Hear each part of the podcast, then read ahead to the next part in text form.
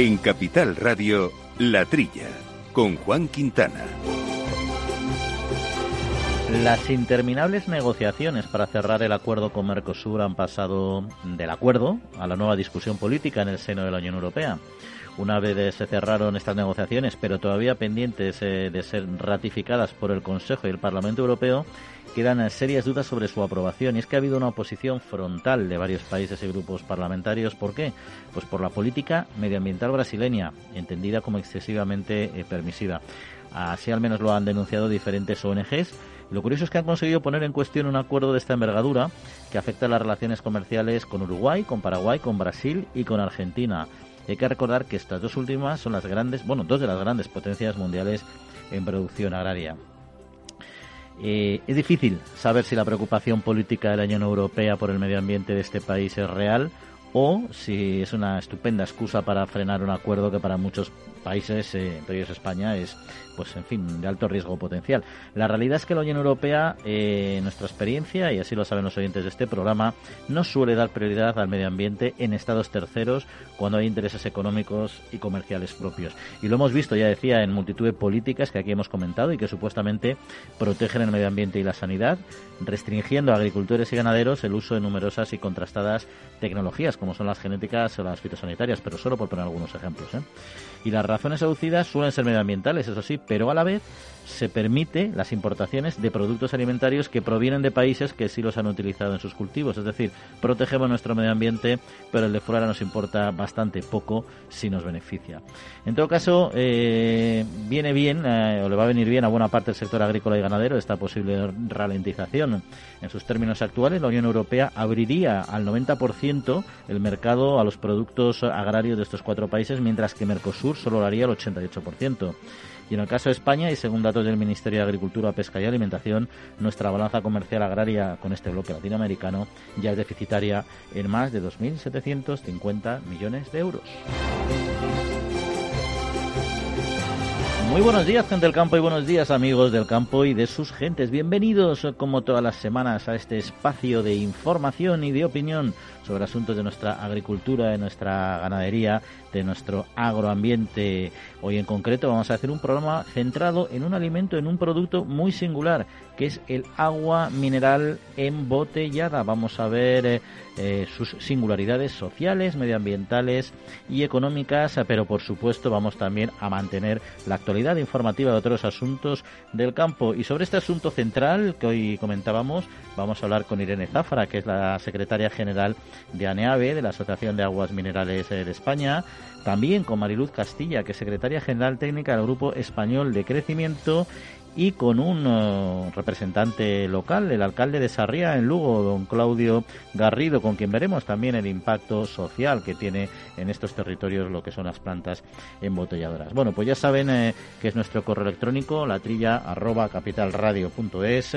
nuestra cuenta de Twitter arroba la trilla debates y que es un programa que hacemos también con los comentarios de Jesús Moreno, de Quintiliano Pérez Bonilla y con el soporte en los informativos de Lucía Martín y por supuesto en los controles técnicos Alberto Coca. La Trilla, con Juan Quintana. Amaneces antes que el sol y conviertes la tierra en frutos y superas plagas, heladas, pedrisco y cada día empiezas de nuevo. Eres de una naturaleza especial. Por eso hay un seguro especial para ti. Y ahora es el momento de contratar tu seguro de uva de vino. Agroseguro, más que un seguro. Esto es muy fácil. ¿Que me cobras de más por mis seguros? Pues yo me voy a la mutua. Vente a la mutua y en menos de seis minutos te bajamos el precio de cualquiera de tus seguros, sea cual sea. Llama al 902-555-485. 902-555-485. Esto es muy fácil. Esto es la mutua. Condiciones en mutua.es.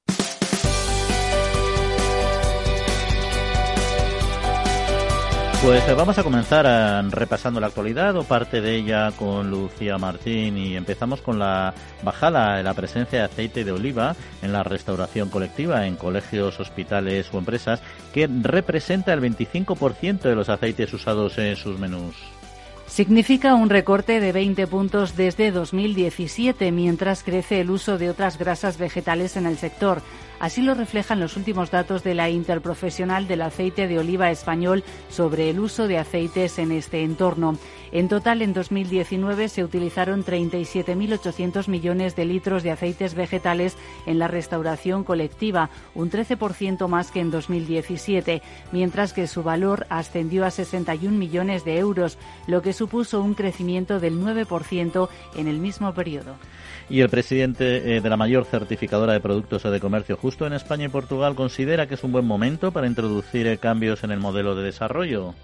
Durante un encuentro virtual eh, por los 15 años de historia de Fairtrade Ibérica, Ballester ha afirmado que la pandemia del coronavirus ha generado un momento adecuado para introducir un cambio de modelo que corrija desequilibrios relacionados con el reparto de la riqueza o la sobreexplotación de los recursos naturales.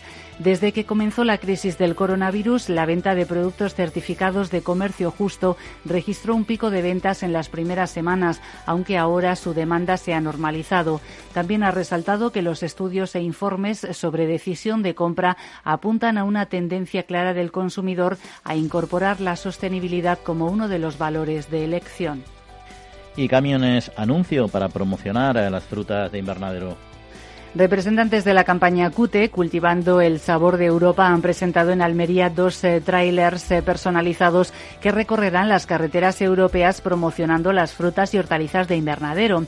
Se trata de la primera campaña europea de estas características que ha sido impulsada por la organización Fruits Vegetable Europe. En total serán 24 camiones, eh, tres adaptados de manera integral y 21 parcial. Se estima que esta acción consiga más de 40 millones de impactos visuales a lo largo de 15 meses. El 10% de la población rural mundial controla el 60% del valor de las tierras de cultivo. Por el contrario, el 50% solo posee el 3% del valor de la tierra. Así se concluye en un informe elaborado por la Coalición Internacional para la Tierra y Oxfam. Desde la década de 1920 hasta mediados de la de 1980 se produjo una reducción de la concentración, pero ahora las desigualdades entre los propietarios de tierras agrícolas se están ampliando. Bueno, pues hasta aquí este primer bloque, estas cuatro noticias. Nos acompaña, como es habitual, Jesús Moreno. Jesús, muy buenos días. Hola, buenos días, Juan, ¿qué tal? Pues aquí andamos hablando de asuntos que nos gustan y que a veces nos ocupan y otras nos preocupan. Eh, el tema del aceite de oliva en la restauración colectiva, que es la primera noticia que hemos eh, comentado, el 25% de los aceites usados es lo que representa. No sé si tienes algún comentario sobre este asunto. Hombre, fíjate, hombre, eh, yo, yo le encuentro una explicación, ¿no? Bueno, sobre todo el precio, claro. Eh, porque los aceites vegetales eh, está también el girasol y, otras semillas, ¿no? Pero fíjate tú, supone un millón de litros menos de, consumo de aceite de, oliva. Aceite de oliva simplemente, ¿no? Nada de, virgen ni de virgen extra. Eh, los colegios, hombre, ahora hay mucha, mucha enseñanza que es semipresencial. Por ejemplo, mi nieto va al colegio dos días por semana en vez de tres, con lo cual hay, hay chicos que, que, comen menos veces en el colegio. Eso por, lo, que respecta a los colegios. Y, igual las empresas. La gente que, que comía en las empresas ahora tienen teletrabajo y, y, comen menos. ¿eh? No obstante, se deja apreciar claramente que es, eh, es el precio el, el, que influye, porque se sigue consumiendo otros aceites vegetales. Es, es una pena porque como aceite de oliva pues no hay nada para la cocina como y, Hombre, y luego el precio, como dices tú, también es, se nota en otro factor, ¿no? Que al final los aceites que se utilizan en estas eh, restauraciones colectivas no son virgen ni virgen extra evidentemente por cuestión de precio. ¿no? Eh, no estaría de más que hubiera las, en los concursos públicos que, que se licitan para, para estos contratos que se pudiera también se pusiera se pudiera poner como, como criterio también la calidad de los aceites, ¿no? Porque al final, oye, si ofreciendo un virgen en vez de un aceite convencional de oliva y puedes ganar posiciones, pues al final la calidad de los de la alimentación de estos colectivos también eh, mejoraría, ¿no? Pero bueno, veremos ahí qué es lo que, cómo sigue. Mientras tanto entendemos que se alimentan suficientemente bien, que es lo importante. Oye, y luego teníamos otro asunto, Jesús, que es el del comercio justo, ¿no? Que yo creo que han planteado ahora que, bueno, que dada la situación actual, precisamente con el COVID, es un momento adecuado para, para introducir cambios en el, en el, en el, en el modelo de desarrollo.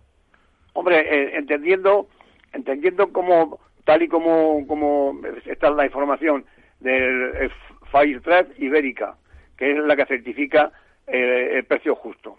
Eh, el coste, me, parece bien ese movimiento, entendiendo por tal un, producto que, que, se avala porque está bien producido, sin daños medioambientales y que tiene una trazabilidad y que le dan al consumidor lo, que espera conseguir de ese producto. Me parece bien ese movimiento. Por, lo visto hay 170 millones de euros lo, que ha alcanzado ese movimiento en el 2019. O sea que creo que, está bien que, que, sea que cuando el consumidor compre algo que con el certificado de, del comercio justo sepan que le dan un, producto de calidad bien bien producido sin daños medioambientales y que tiene una trazabilidad y que y que compra lo, lo justo que debe de, pagar por, lo que por, lo que compra. Me parece bien en ese sentido. 170 millones que ha supuesto un 81% más de venta de este de este tipo de productos en España, que es una subida importante respecto a 2018. En fin. Oye, y luego mm, frutas y hortalizas, un sector que a ti te, te gusta, en concreto las frutas de invernadero. Aquí hemos hablado mucho de las campañas de promoción que se están haciendo, la última a nivel europeo, ¿qué te parece esto de promocionarlo a través de los camiones en las carreteras? Hablan de 74 millones de impactos eh, visuales con estos 24 trailers que se van a mover por toda Europa. Bueno, he visto he visto una información, una foto de, de un camión, de, los dos que se han presentado en, en, unos dos trailers en, Almería. Me parece una maravilla. Vamos, es que te entra por los ojos. Ves, ves ese camión, un, consumidor, ya sea por la carretera, también me imagino que irán por las ciudades y te dan ganas de, de vamos, de, apostar por, por, los productos que promocionan, frutas y hortalizas. Me parece una maravilla. Son cuatro trailers y luego tres, eh, tres adaptados integralmente, que ya son, como te digo, una maravilla de exposición, y luego otros 21 camiones que, que están parcialmente, eh, son eh, unos, unos escaparates móviles y vamos, yo creo que es un acierto de, de, la Unión o de quien haya partido este movimiento que, que, me parece que, que, ha sido con apoyo de todas las instituciones implicadas, ¿no? Esperan, esperan 74 millones de impactos virtuales, o sea, visuales, que, que, lo, que, la, que la gente lo va a ver en toda Europa eh, durante 15 meses que, que, va, va, a durar esa promoción. Me parece una, una idea excelente. La verdad es que está bien y sobre todo lo importante es que la sociedad tenga clara la calidad de, las frutas y hortalizas que consumimos eh, y que se producen en invernadero, que no por ello dejan de ser menos, eh, menos buenas, todo lo contrario, son igual de saludables o más. Otra cuestión es que a uno le guste más la forma, el color, el sabor, eso ya son matices, ¿no?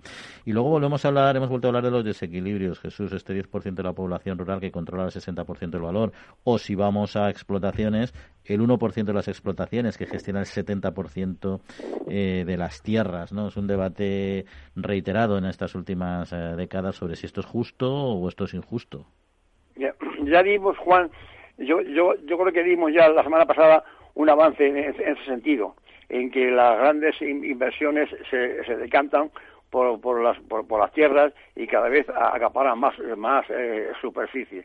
Esta información de hoy se refiere a la población solo el 10% de la población rural controla el 60% del valor, claro, de las tierras. Este es, debido a que, claro, estas, estas grandes fincas pues tienen, incluso poca gente rural en el campo. Son grandes empresas, grandes fincas, todo mecanizado. Y, sin embargo, el 50% de la población rural, o sea, eso quiere decir que son los que, los que la población, los que ocupan el, el campo rural, son, esos son solo poseen el 3% del valor de la tierra. O sea que es una, una cosa clarísima, ¿no? Cada vez hay más, más, más fondos de, fondos de inversión, inversores que, que, que aspiran a, a, invertir en, el campo, cada vez hay más concentración de en, las explotaciones. Eh, en fin, es así, es así como va, como va el sistema y yo creo que esto no hay, no, hay quien lo pare. No hay quien lo pare y, además también hay que tener en cuenta que en estos análisis globales a nivel mundial hay que relativizarlos a veces. Por un lado, lo que dices tú, es decir, no hay quien lo pare porque al final, como todos los sectores, tienden a la concentración para ser más eficientes, ¿no? Pero es muy importante distinguir dónde se está produciendo esto especialmente, ¿no? Es decir, por ejemplo, el 80% de las granjas a nivel mundial tienen menos de dos hectáreas y esas, y, y esas producciones están fuera de las cadenas alimentarias, es decir, son sociedades donde todavía se cultiva mucho para autoconsumo y que por lo tanto no tiene un impacto a nivel a nivel, a nivel global, ¿no? Entonces a la hora de valorar este gran desequilibrio, si quitáramos todas estas cantidades de explotaciones que son de uso de uso privativo, que son de autoconsumo o de comercio en un circuito muy corto, eh, quizá la proporción aumentará de manera un poco más eh, significativa, ¿no?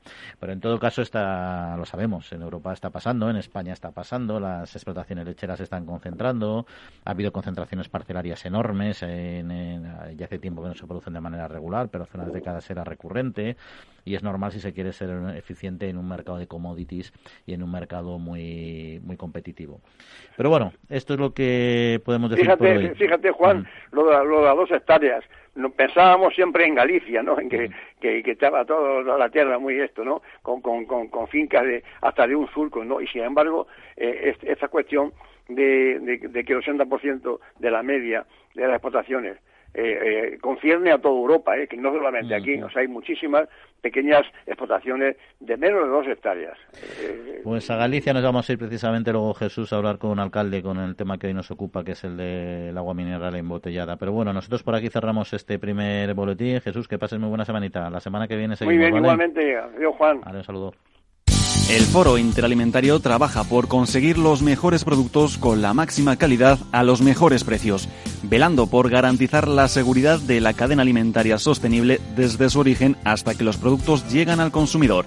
Para ello cuenta con el compromiso de las empresas que lo integran que apuestan por la seguridad, la calidad, la investigación, la innovación y la justa retribución de todos los agentes de la cadena.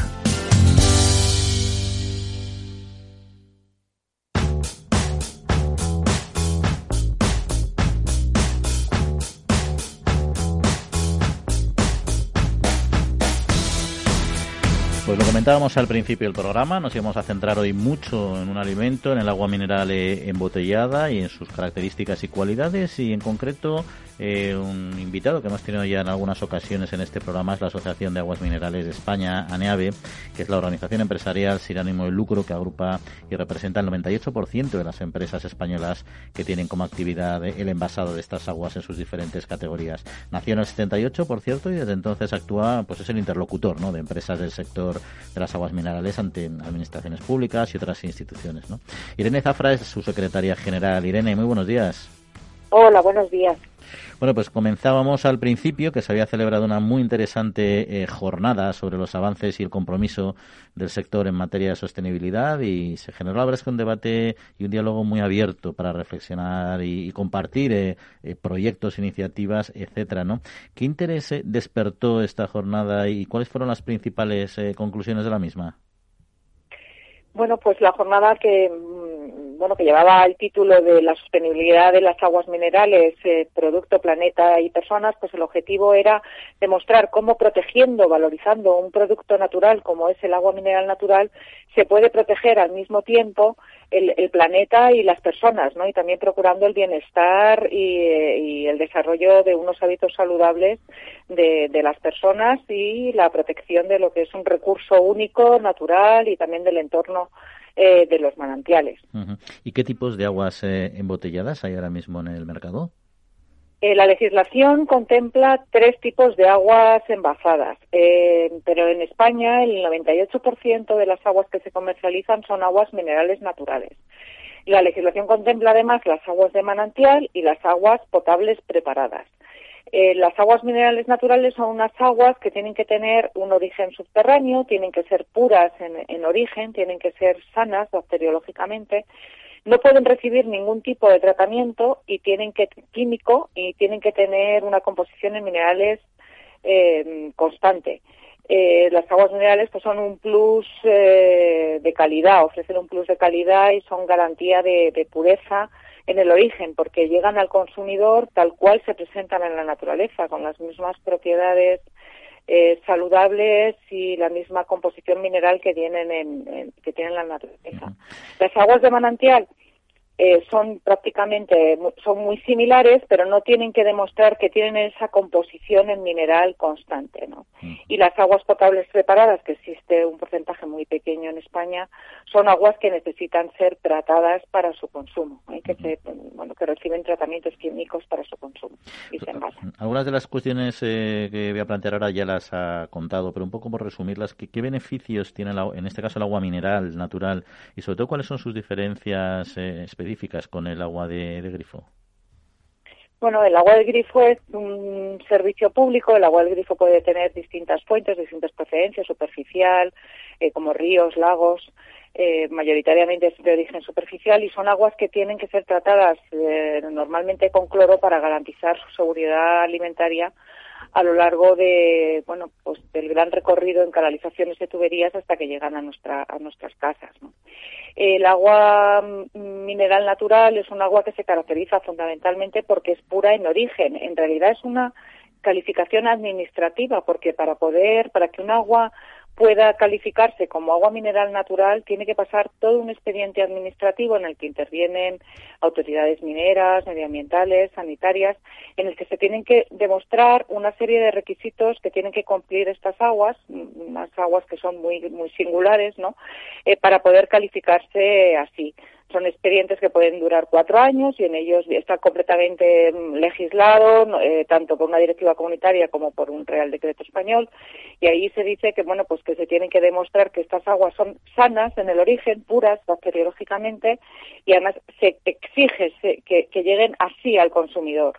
Se prohíbe cualquier tipo de tratamiento químico y además se tiene que demostrar que tiene una composición en minerales constante, estable. Eso obliga a que se tenga que presentar una serie de análisis con, una periodicidad incluso mensual para que donde se demuestra que los componentes característicos eh, minerales de esas aguas se mantienen en el tiempo. De ahí que pueda figurar en la etiqueta, porque la etiqueta lo que recoge es esa composición mineral natural, la que está en la propia naturaleza. Porque al final iba un poco a ese tema, ¿no? Al final el consumidor, es, esto es un sector complejo, regulado, entiendo de manera estricta, ¿no? Y al final el consumidor eh, tiene garantía clara a través del etiquetado, que garantice todo este origen, la trazabilidad, eh, etcétera, para saber que realmente lo que adquiere es lo que, lo que él piensa que está comprando, que es esta, este producto de cualidades muy específicas. Sí, ayer una de las ponencias eh, incidía en lo que era la normativa, ¿no? En la normativa eh, de, las aguas minerales naturales, que es uno de los productos, eh, se, indicó que es uno de los productos alimentarios que están más eh, regulados y que tienen una normativa específica que además es distinta, lógicamente, de las aguas del grifo. En esta normativa, que es muy, muy exigente en cuestiones de etiquetado de información al consumidor, se exige que se que figure siempre en la etiqueta el origen del agua, porque es un elemento fundamental, ¿no? Que caracteriza y diferencia cada una de las aguas minerales que existen, porque no hay dos aguas minerales iguales, ¿no? Depende de dónde nazcan, depende de la geología del terreno, van a tener una composición diferente. Entonces tiene que venir siempre el origen, que bien, bien puede venir o por el nombre del pueblo donde nace ese manantial, donde está ese manantial, o por el nombre del manantial, porque cada manantial tiene, tiene su nombre, ¿no? Y luego también tiene que venir necesariamente esta composición en minerales, ¿no? La composición de los componentes minerales mayoritarios que caracterizan ese agua. Porque el sector de, la, de aguas eh, envasadas, eh, ¿qué representa ahora mismo en, en, nuestra economía? Perdón, ¿qué, ah, em, ah, eh, ¿qué representa nuestra economía? Sí, sí, ¿cuál, es, ¿cuál es el papel del sector, cómo está el sector ahora mismo en la actualidad en España? Sí, bueno, pues eh, actualmente, eh, bueno, el sector está conformado por alrededor de 60 empresas que, bueno, pues producen, envasan al año unos 6.300 millones de litros, lo que viene a representar unos 134 litros año por persona, y esto nos coloca en el cuarto país mm, de la Unión Europea en términos, eh, en términos de producción. Tenemos una facturación de alrededor de 1.200 millones de euros y bueno también es la bebida es la bebida más consumida eh, por los em, españoles con una cuota de ingesta no mm, de un 44%. ¿eh? De todos los litros que bebe un español, el 44% son de agua mineral natural. Irene, hemos podido ver a lo largo de, estos meses, por un poco la, información que nos iba llegando, ¿no? que habéis hecho un importante esfuerzo desde ANEAVE para mejorar la calidad de vida de, bueno, de las personas en un momento muy complicado. ¿no? Eh, ¿Qué habéis podido aportar en este proceso? Y, y también, ¿qué, es el Banco de Agua Solidario? Que es algo que hemos podido leer eh, en muchas ocasiones en estas últimas semanas y meses. Bueno, pues el sector, yo creo que desde su inicio, lo que ha hecho, desde que se empezó a envasar el agua de los balnearios, lo que ha hecho es contribuir al desarrollo de unos hábitos saludables eh, de consumo, ¿no? Y a poner a disposición del consumidor una fuente de hidratación diaria, pues segura, de calidad eh, y, y 100%, 100% natural. En esta época que estamos viviendo ahora de crisis eh, sanitaria, pues en los primeros momentos de la pandemia, en los momentos más críticos, pues el, el sector se organizó bajo el paraguas que tiene de un banco solidario de agua, que es, eh, bueno, que lo creamos junto con Cruz Roja ya en el año 2016 y gracias a este banco solidario pues pudimos donar más de dos millones de litros de, agua pues a hospitales, a unidades de emergencia, a albergues, ¿no? A gente que necesitaba pues un agua segura en un envase hermético individual, ¿no? Y que bueno y, que absolutamente con todas las garantías de seguridad alimentaria. El Banco Solidario de Agua, pues eh, como he señalado, bueno, pues hace en el año 2016 que con Cruz Roja decidimos eh, firmar un acuerdo en virtud del cual pues se creaba este banco. Lo que pretendíamos era pues garantizar el suministro de agua a colectivos o a pueblos, localidades que en algún momento se quedaban sin un acceso a fuentes de agua potable pues por desastres naturales o por situaciones de emergencia. Y ya para terminar, eh, Irene, ¿cuál es el plan de futuro, los objetivos que tiene ANEAVE en el medio y en el largo plazo?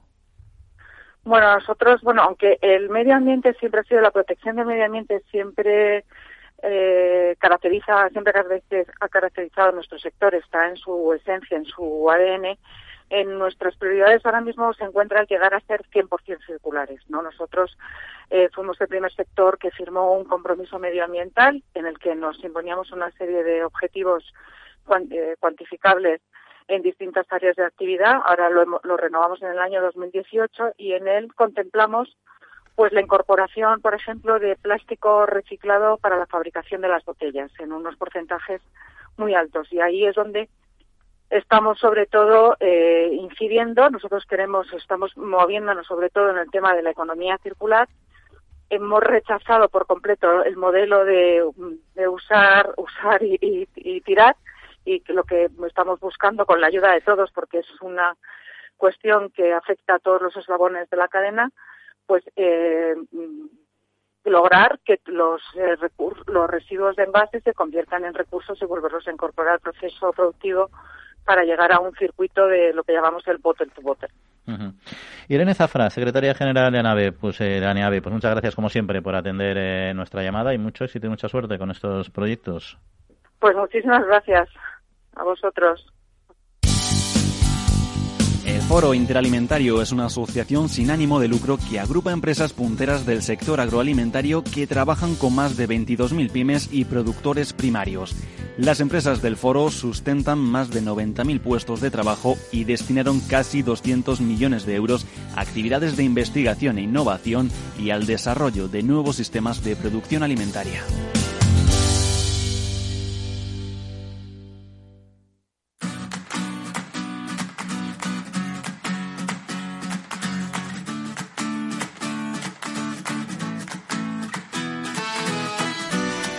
Pues les recuerdo que están ustedes escuchando la tría de Capital Radio, que nuestro correo electrónico para cualquier cuestión que quieran plantearnos es la trilla arroba capitalradio.es y que ahora en un formato más breve vamos a repasar algunas otras eh, noticias del sector con Sanda Torrecilla.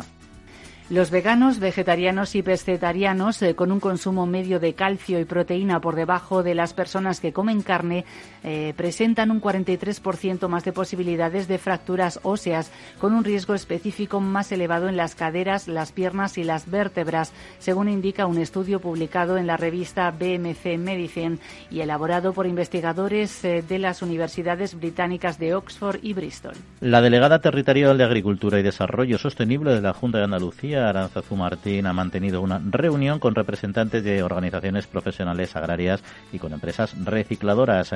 Por parte de estas últimas ha participado Sigcito Agroenvases, entre otras. La delegada ha puesto en valor a la campaña piloto de vigilancia y control de residuos plásticos agrícolas Compromiso Blanco y ha señalado la importancia de divulgar este protocolo y su contenido a las empresas agrícolas y al conjunto de la ciudadanía. El sector agroalimentario en la Comunidad de Madrid ha sido el protagonista del foro ABC Alimenta Madrid, donde se han analizado los retos y desafíos a los que se enfrentan los ganaderos y agricultores de todo el país. Víctor Juste, director general del Foro Interalimentario, recordó que el consumidor es el jefe y las producciones hay que enfocarlas a los mercados. También recordó el reto de formación para todo el sector y de seguir apostando por la automatización en los procesos de la industria alimentaria y de distribución. Syngenta Crop Protection anuncia el lanzamiento de Spiripidion. Se trata de un nuevo ingrediente activo insecticida que puede ser utilizado para proteger una amplia gama de cultivos de algunas de las plagas succionadoras más dañinas y difíciles de controlar. La compañía ha resaltado que es eh, seguro para los polinizadores y los insectos benéficos, proporcionando a los agricultores una nueva e importante herramienta en los programas de manejo integrado de plagas. La Comisión General de la Entidad Estatal de Seguros Agrarios, ENESA, incrementa en 40 millones de euros el presupuesto destinado a subvencionar las primas de seguros gestionadas a través de Agroseguro. Supone un 19% más respecto al presupuesto medio de los últimos cuatro años. En total son 256 millones de euros, de los que 251 se destinarán a la subvención del pago de las primas de seguros. Pues hecho este paréntesis de la actualidad, retomamos nuestro camino con el agua mineral eh, y en concreto uno de los aspectos que centran el debate social del agua mineral es el medio ambiente, pero quizás eh, no se conoce suficientemente eh, la realidad medioambiental de este sector y para ello queremos hablar con Mariluz Castilla, que es secretaria general técnica del Grupo Español de Crecimiento Verde. Mariluz, muy buenos días. Muy buenos días. Bueno, ¿qué, qué es, para quien no lo conozca, el Grupo Español de Crecimiento Verde? Pues mira, yo me siento muy orgullosa de ser miembro fundador y, miembro de la junta directiva de este grupo. Este grupo son unas 60 empresas, eh, grandes empresas del IBEX, eh, la mitad del IBEX, pero también muchas pymes innovadoras que básicamente lo que les une es que apuestan por la sostenibilidad como una fuente de oportunidades para las empresas y, por tanto también para la sociedad. Entonces, mm, la idea parte de que muchas de las soluciones de los retos medioambientales que tenemos, pues van a venir de las soluciones que propongan las empresas, trabajando siempre en colaboración público-privada. Entonces, bueno, pues eh, apostamos como grupo por una recuperación verde, pensando que eh, es, una recuperación a futuro, con proyectos que, que, tienen futuro y que posiblemente pues es la mejor vía para salir de la crisis. Entonces, cualquier esfuerzo que haga un sector eh, a favor de la sostenibilidad, pues la verdad es que eh, halagamos eh, esos, esos esfuerzos que puede estar haciendo el, sector de aguas minerales, que además responden bastante a, lo que espera el consumidor. ¿no? Tenemos un consumidor ahora que, que quiere comprar buenos productos, pero que además quiere saber qué hay detrás de ellos, cómo se producen, qué pasa con los envases, cuál es la composición del producto o el origen. Entonces, bueno, pues eh, estos esfuerzos responden también precisamente a, esa petición de, diferentes grupos de interés, entre ellos uno muy importante que es el consumidor. Con lo cual, pues como grupo, mm, pues eh, apoyamos totalmente eh, estas iniciativas de cualquier sector. Y ahondando un poco en lo que pudisteis hablar también el otro día y en lo que es este agua mineral embotellada, ¿qué porcentaje representa el agua mineral en las aguas eh, subterráneas, porque entiendo yo que las aguas eh, subterráneas tampoco son un recurso infinito, ¿no? El agua no es un recurso infinito. O sea, el agua, eh, si miramos las estadísticas, realmente la mayor parte del agua, un 97% del agua es agua salada, o sea que no es útil para la vida humana. Solo un 2,5% es agua dulce. Y esta agua dulce, pues la mayor parte, el 70% está como hielo en los casquetes polares, un 30% son aguas subterráneas. Son estas aguas subterráneas las que se utilizan para el agua mineral, ¿no? Son la procedencia del agua mineral envasada.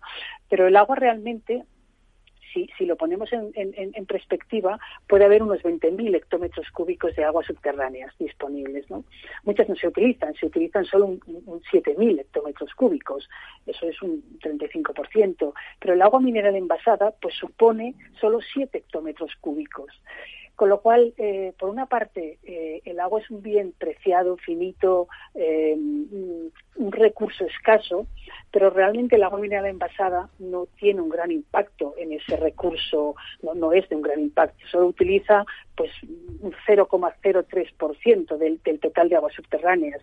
Sin embargo, eh, es verdad que el sector es muy consciente pues que el agua es un recurso escaso en la naturaleza, eh, que hay que cuidarlo mucho y, pues la verdad es que pone muchísimos esfuerzos en, cuidar los acuíferos, el caudal, el entorno, el propio interno de los manantiales precisamente pues por lo preciado de, este, de este elemento natural no que es el agua.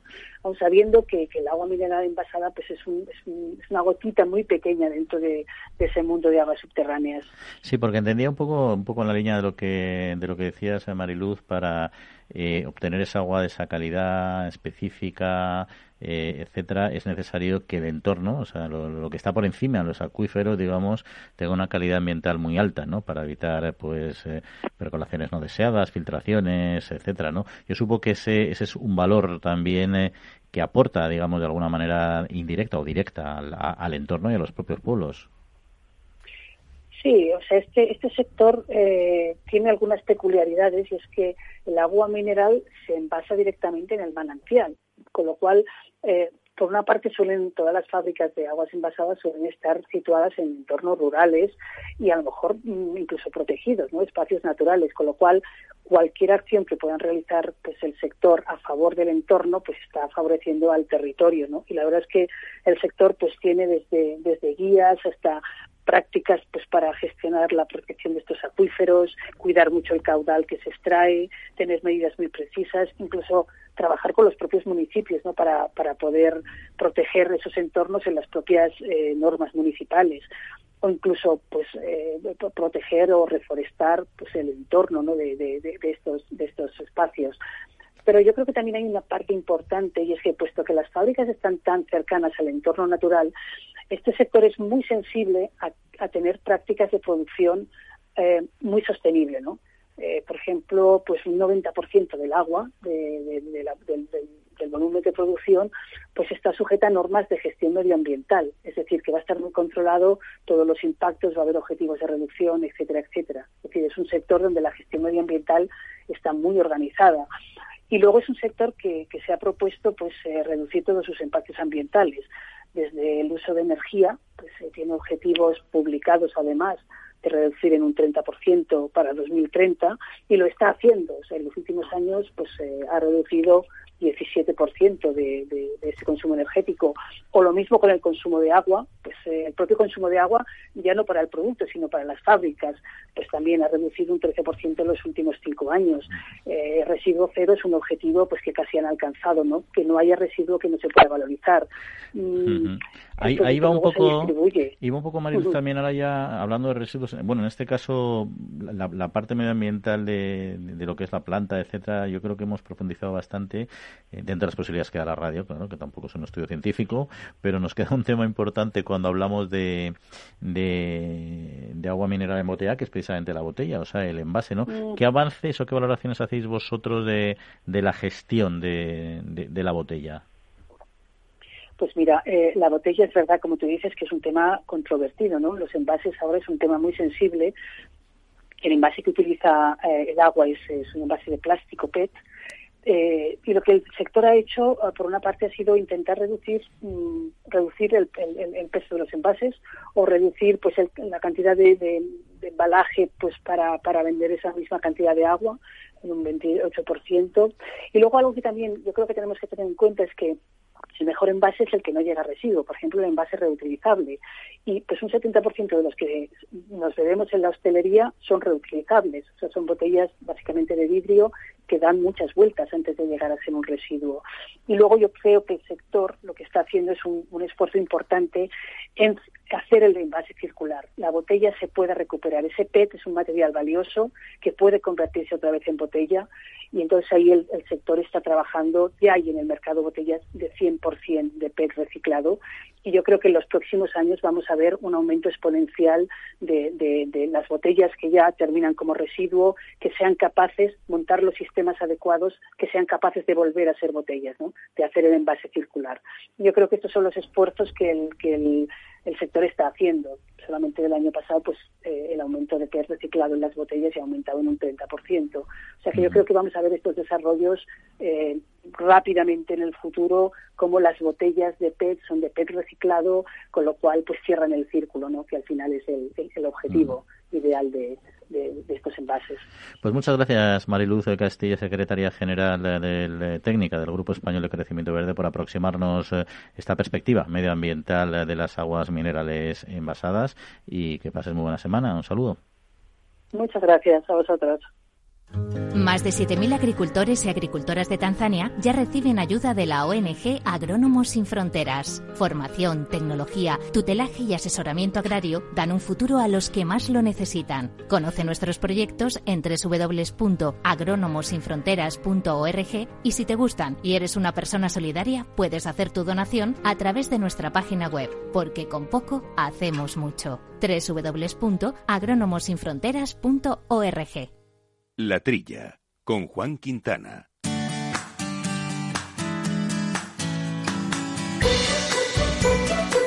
Por cierto, una ONG que merece la pena que conozcan nuestros oyentes, posiblemente muchos de ellos todavía no sepan de ella, lleva muchos años trabajando, es una ONG pequeña pero que hace proyectos muy próximos a las personas eh, en África hacen una enorme labor. Además está muy vinculada a este programa porque siempre son labores de enseñar a pescar, como quien dice en sentido figurado, de mejorar los sistemas de producción de las zonas más eh, pobres para ayudar a desarrollar ellos propios, ellos solo sus propias economías. De hecho, hace una semanita mandaron un tractor para Tanzania que habían comprado aquí con una subvención eh, nacional nuestra y que era imprescindible para un territorio. ¿no? En fin, merece la pena meterse en esta página web porque seguro, seguro que les va a gustar, pero nosotros tenemos que seguir hablando de otros asuntos, de otra actualidad de la semana que seguimos aquí, aproximándoles con Sandra Torrecilla y empezamos con las mujeres rurales que han pedido en el Día Internacional para la Eliminación de la Violencia contra las Mujeres mayor protección para afrontar las dificultades añadidas de este colectivo. Han elaborado un manifiesto en el que expresan su apoyo y recuerdan que de las 41 mujeres asesinadas, 11 vivían en municipios de menos de 10.000 habitantes. También señalan que el porcentaje de mujeres que verbalizan el maltrato por parte de su pareja o expareja disminuye a, medida que baja el tamaño del municipio en el que viven. Por ello, han lanzado una campaña con el Colegio Oficial de Farmacéuticos para animar a contarlo a las víctimas que residen en los pueblos más pequeños y que en muchos de ellos la farmacia farmacia es el único servicio del que disponen para romper su silencio. Y los brotes de la COVID-19 en el sector agroalimentario suponen el 2% del total de los notificados y el 7% de los eh, casos asociados a los mismos mismos. Así lo reconoce el informe de la Secretaría de Estado de Sanidad analizado este martes por el ministro de Sanidad y el de Agricultura, Pesca y Alimentación, Salvador Illa y Luis Planas, eh, junto con los responsables de Sanidad y Agricultura de las comunidades autónomas. También se detalla que los brotes del sector agroalimentario representan el 16% de los comunicados en el ámbito laboral, una situación todavía preocupante y que exige una vigilancia estrecha, especialmente en el trabajo de los temporeros y de algunas industrias alimentarias. En este sentido, han recordado que estas cifras suponen una disminución de la incidencia en el sector, pero siguen mostrando una relación casos-brote elevada. No se aplicará la subida del IVA, al menos a las bebidas azucaradas, a zumos y néctares. Al menos así se lo ha comunicado el ministro de Consumo, Alberto Garzón, al consejero de Agricultura de Murcia, Antonio Luengo. La región de Murcia, Andalucía, la comunidad valenciana y el sector afectado hicieron frente común en este tema y ahora esperan que se cumpla este compromiso. Bueno, y como siempre, para comentar estos y otros asuntos, nos acompaña Quintiliano Pérez Bonilla, alias Quinti, desde la costa del Rastrojo, como siempre dice. Quinti, muy buenos días. Muy buenos días, director. Buenos días a todos los oyentes. Aquí estamos, a pie de obra. Pues aquí estamos, con tres asuntos eh, clave. Mujeres en rurales, Día Internacional de la Mujer Rural y el maltrato en pueblos pequeños y esta solución a través de farmacias, los brotes de la COVID-19 en el sector, cómo han afectado y siempre polémico tema de el IVA, que parece ser que no se va a aplicar a bebidas azucaradas y a zumos. Yo no sé si, si son demasiado optimistas el sector por estas palabras que les ha dicho el ministro, pero lo veo complicado. ¿Por cuál empiezas? por lo que tú quieras. Si empezamos por, por los zumos, yo entiendo que eh, yo, en principio, el, aumentar el IVA en las bebidas azucaradas del 10 al 21%, pues tampoco le veo yo una razón objetiva en general, porque si lo que se pretende es disminuir el consumo de azúcar para evitar la obesidad, entiendo que por ahí no es, en mi opinión, el camino de que una persona beba o más o menos eh, bebida azucarada que vaya a aumentar o no el peso. Yo creo que es una dieta completa, una dieta equilibrada, lo que tendría que influir en este aspecto. Pero en el caso de, las, de los zumos y néctares, yo estoy totalmente de acuerdo que no se suba el IVA porque estamos hablando de un producto natural que lleva un azúcar que no es azúcar añadida, es el azúcar natural, la fructosa, el azúcar de fruta, no la sacarosa, ¿no? Son azúcares diferentes. Entonces, oiga, si yo tengo un zumo de naranja o un néctar de manzana que lleva el azúcar incorporado, porque es el, azúcar natural, no, perdón, no el incorporado, pues no tiene por qué, en mi opinión, grabarse con un aumento del IVA. Eso sería mi opinión. Es una, es una este opinión es una opinión más que respetable, pero no sé por qué me intuyo que la opinión pública no la ve igual, ¿eh? porque al final, la verdad es que nosotros siempre hemos defendido eh, la racionalidad de la dieta, el equilibrio que entonces puedes tomar de todo en la justa medida, ¿no? Pero es verdad que la batalla que hay contra el azúcar, la obesidad, etcétera, es tan, tan intensa y está tan arraigada que es una decisión esta del IVA en una situación que necesitan recursos las arcas públicas bastante fácil eh, de echar adelante políticamente hablando. mi opinión es clara, o sea, tú tienes que incorporar azúcar ¿eh? a una bebida refrescante, que es un azúcar añadida, que la incorporas de forma artificial, ¿eh? la sacarosa. Pero sin embargo, cuando tú tienes una fruta, que eres ingeniero agrónomo, lleva naturalmente su azúcar como, como tal, es el azúcar que intrínseca a la fruta.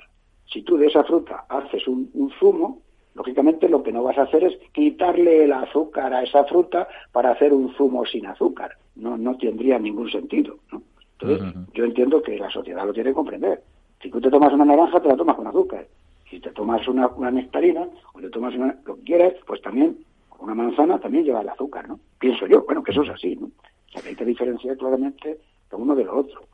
¿Quieres que comentemos, qué más quieres que comentemos? El tema de, la, las mujeres, que eso sí que es una faena. Por ejemplo, sí, ha sido un Día Internacional de la Eliminación de la Violencia contra las Mujeres y bueno, llama la atención este dato, ¿no? De que las mujeres verbalizan menos su problema en pueblos pequeños. Bueno, llama la atención, es comprensible porque todo el mundo se conoce y los miedos son mayores, entiendo yo, ¿no? Efectivamente, a nivel de, de las zonas rurales, pues lógicamente hay más miedo, hay vergüenza, hay una dependencia económica de la mujer más importante que en otros sectores o en otras grandes ciudades.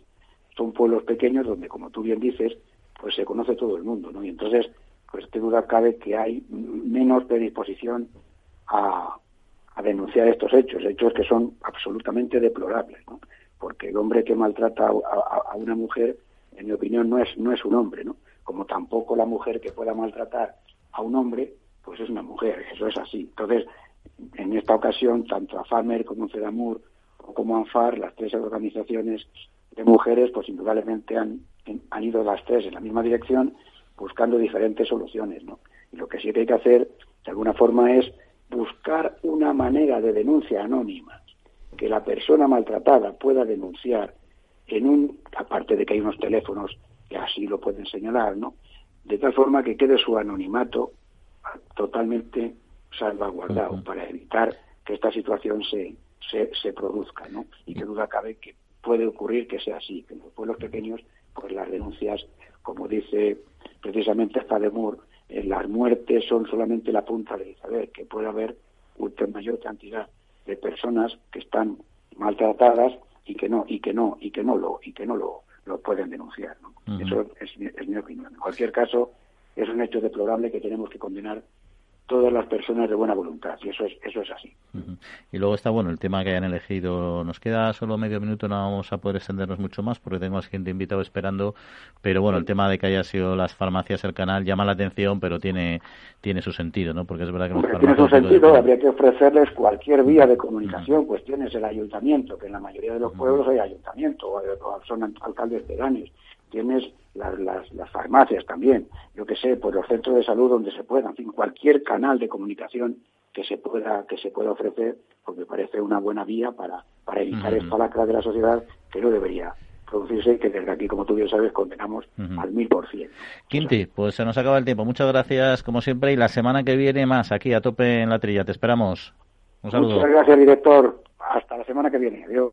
Manteniendo la tradición, las bodegas Brovalero elaboran vinos personales con identidad propia en pleno corazón de la Mancha. De sus viñedos y de su incondicional compromiso con el medio ambiente se obtienen los mejores vinos ecológicos de gran reconocimiento internacional. Disfruta tú también de un vino ecológico excepcional con denominación de origen. Bodegas Brovalero. Accede a su tienda online en www.brovalero.com. La Trilla, con Juan Quintana.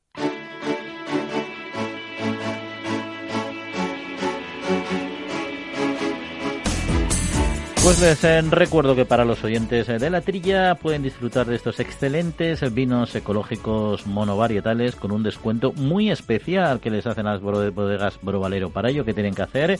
Entrar en su página web ya mencionada, www.brovalero.com, hacen la compra que quieran de los vinos que más les gusten y cuando vayan a pagarlos eh, les pedirán el cupón de descuento. Pues ahí simplemente tienen que teclear la trilla, todo seguido de minúsculas, la trilla, todo seguido de minúsculas, y tendrán este 15% de descuento. Y nosotros eh, seguimos, nos acercamos al final del programa, ya les anticipábamos que hablando de aguas envasadas, aguas minerales, todo lo que conlleva desde una perspectiva medioambiental, no queríamos dejar de lado la parte social y nos queríamos acercar a un pequeño pueblo de Lugo a saber eh, cómo viven y qué impacto tiene esta, esta empresa embotelladora, embotelladora en su pueblo. En concreto nos vamos a, a Sarriá a hablar con su alcalde, con Claudio Garrido. Claudio, muy buenos días. Muy buenos días, ¿qué tal? Bueno, pues aquí estamos. Aquí estamos, pues estupendamente deseando también pasar por esas bonitas tierras cuando el COVID nos permita movernos eh, libremente, que parece que está más cerca, buena cosa. Pero en fin, las plantas, como decíamos, Claudio, de agua se encuentran en general en municipios de menos de 2.000 habitantes, no todas, pero una buena parte. Y bueno, son puntos de captación de acuíferos, alejadas de zonas industrializadas también, ¿no? Eh, en concreto, sí, sí, dígame. Sí, perdón, Sí, pero sí que de, lo que se suele decir es que está en poblaciones más, más pequeñas. Es cierto en el caso de Sarre también, Sarre es, una, es un municipio que tiene 15.000 habitantes con una capitalidad de unos 9.000, 8.000, 9.000 habitantes, pero es cierto que tiene una configuración, como es todo Galicia, de pequeñas, pequeñas aldeas. Aquí nuestro ayuntamiento tiene 52 parroquias con 52 pedanías, que dependen todas del concello, obviamente, pero lo curioso es que tiene 267 núcleos de población con nombre y apellido, como digo yo, es decir, con toponimia diferenciada. Por eso, cuando hablamos en este caso de, de, plantas de agua de agua envasada, estamos hablando de una población que se llama Céltigos, donde está una planta, una planta embotelladora que se llama empresa Fontecelta, Agua Fontecelta, que ciertamente Sarre es muy conocida por sí mismo, por el Camino de Santiago, lógicamente, pero también esta empresa contribuye a llevar el nombre de Sarre por todos lados. Pues esa, esa pequeña parroquia, esa pequeña aldea, tiene 70 vecinos y tiene unas 40, 40 y tantas casas. Por tanto, esa es la singularidad que tiene un poco el decir las embotelladoras son estar en poblaciones pequeñas. ¿Y, qué ha significado para, para su pueblo, para su zona, la instalación de esta planta? Que, por cierto, ¿desde cuándo está ahí instalada? Sí, bueno, el tema de la, planta de Fontecenta viene, nace fundamentalmente en el año 1903, ya que somos más que centenarios, y nace de cuando, cuando las aguas eran aguas mineromedicinales, las vendían en las farmacias, pero poco menos que en las farmacias, y nace a través primeramente de una, de un, de un balneario que se crea allí, un balneario que tiene mucha, mucha influencia social, y es más, en aquella zona, en aquel momento estaba bastante más poblada que hoy, y era el eje, el eje de actuación de todos, de todos los vecinos, los que trabajaban en el balneario y los que vivían del balneario, no solo los que venían a pasar el fin de semana, o sea, a pasar los tratamientos, sino gente que iba a comer, que iba a pensiones. La, actividad fundamental de esa, de esa, zona era, el balneario de, Fontecelsa. A partir de, los años 70, el negocio de los balnearios vino abajo, ahora hemos vuelto a, a reflotar un poco, aunque aquí tristemente lo tenemos cerrado por, por, por, imperativo un poco de lo que es el desarrollo industrial, pero a partir de los años 70 pues ya se industrializa lo que es la venta de, de agua, de agua envasada, agua, de agua mineral, y bueno, estamos asistiendo a una explosión como es en a día de hoy, que tenemos grandes plantas, la de SAR es una gran planta industrial que tiene más de 70 trabajadores directamente, que tiene pues una, una creación de empleo importante eh, derivado de ella y que genera, además genera un transporte muy grande aquí todos los días, salen y entran 50 camiones diarios, lo cual dice la importancia económica que tiene esta planta para la zona. Por lo tanto, eh, en este siglo, siglo y veintipico años que lleva funcionando, pues es uno de los motores más importantes de Sarre y de toda la comarca. ¿Y la, las personas que viven en Sarre, en la comarca en general, eh, eh, han tenido algún problema alguna vez eh, con la planta? ¿Ha habido algún colectivo que haya estado en contra de, de que se, de que se no, sostenga? No, no, no por, por esta importancia que digo. Primeramente tuvo una importancia que le daba prestigio. Fíjese, eh, tienen que, que, que, saber los, los de que, de que es cierto que en, en la importancia que tenía este balneario y, esta, y estos, estas aguas minero medicinales en su momento es que obligaron, por decirlo así, obligaron a Renfe en su momento a hacer un apeadero. Y todos los días tenían tres paradas los trenes que venían de Madrid, Barcelona y Bilbao, que eran fundamentalmente los que atraviesan, a parar y donde venían, era tan grande la importancia de esos años, donde venían, eh, mm, venían personas a, a, estos, a estas aguas, a estos balnearios, que tenían incluso una, una pequeña orquestilla para ir a recibir a los residentes o a los que venían a, a los tratamientos, recibirles con una orquestilla y dirigirles hasta, hasta el pueblo de Bañade. Por tanto, tenía una implicación social muy importante y que daba mucho prestigio a toda, a toda, a todo Sarria, por supuesto, y a, la, y a aquella zona de Céltigos en particular. Sí, ¿eh? sí, sin duda, se ve que la, evidentemente el impacto social es eh, importante, el económico. En cuanto al entorno eh, natural, eh, ¿qué les ha supuesto, si es que les ha supuesto algo?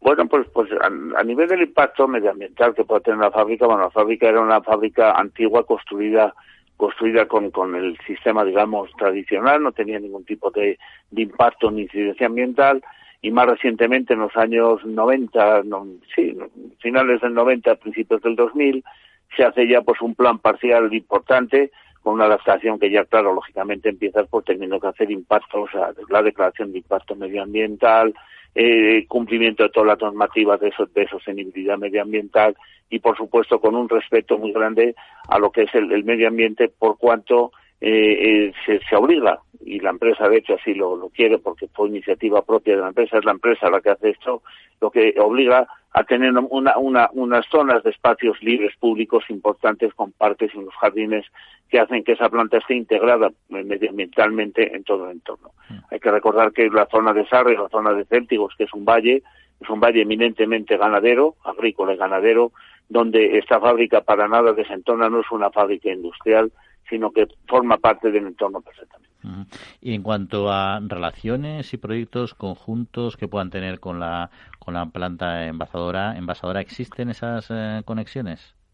Sí, hasta ahora ha habido, una, ha habido unas sinergias, ha habido una colaboración importante en esto que acabo de decir, la, la, la planificación que hizo la propia empresa con la colaboración del ayuntamiento para la transformación de lo que era una, un, un, una, un, un edificio fabril antiguo en, una, en unas instalaciones modernas y muy adaptadas. A partir de ahí hay plena colaboración en todo lo que desde el ayuntamiento se promociona, fundamentalmente en los aspectos culturales, en los aspectos deportivos, en las ONGs municipales, Cruz Roja, eh, algún banco de alimentos que tenemos. Entonces, con todos ellos y con el propio ayuntamiento, la implicación que tiene la empresa embotelladora es muy grande. Porque hay que tener claro una cosa que yo siempre lo digo, que la importancia del agua mineral a partir yo soy yo soy de profesión veterinario y inspector de salud pública y la importancia que tuvo el agua mineral que dejó de ser minero medicinal para eh, eh, transformarse en, en, agua mineral el agua de consumo es de que forma parte de, de, lo que es muy beneficioso para la salud. Entonces pega un salto de calidad pega un salto de importancia en la vida de todas las personas. Todos cuando vamos por ahí que tomamos un agua mineral un agua mineral. O sea eso sí y obliga obliga realmente a que todas las empresas y que todos los ayuntamientos recogemos seamos muy pulcros y muy cuidadosos con los temas medioambientales, con los temas de sostenibilidad, con los temas de salud. Por lo tanto, Es decir, que todo lo que contribuye, por ejemplo, a la promoción deportiva, promoción no al, deporte profesional, la promoción deportiva, la promoción de los grupos culturales, musicales, de teatro que tenemos en, poblaciones como Sarria, es verdad que contamos siempre con el apoyo, con la colaboración de, esta fábrica, en este caso de Ponteceta, que está siempre muy atenta porque forma parte un poco de su ADN, del ADN que tiene esta Claudio Garrido, alcalde de Sarria, pues muchas gracias por acompañarnos aquí en la de Capital Radio. Que pase muy buena semana. Un saludo. Muchas gracias y os invito a todos a que visitéis Sarria. Ahí estaremos, sin duda. Bueno, y hasta aquí este programa francamente interesante en el que hemos aprendido muchas cosas sobre el agua mineral embotellada como producto diferente que el agua de grifo, sin duda, con todos sus valores medioambientales en la protección de los territorios y su impacto social y económico también en los mismos. Eh, nosotros nos toca ya solo despedirnos, recordarles nuestro correo electrónico, la trilla arroba capitalradio.es, que nos pueden seguir en nuestra cuenta de Twitter en arroba la trilla debates y desear que pasen muy buena semanita porque en siete días volvemos a estar con ustedes. Un saludo.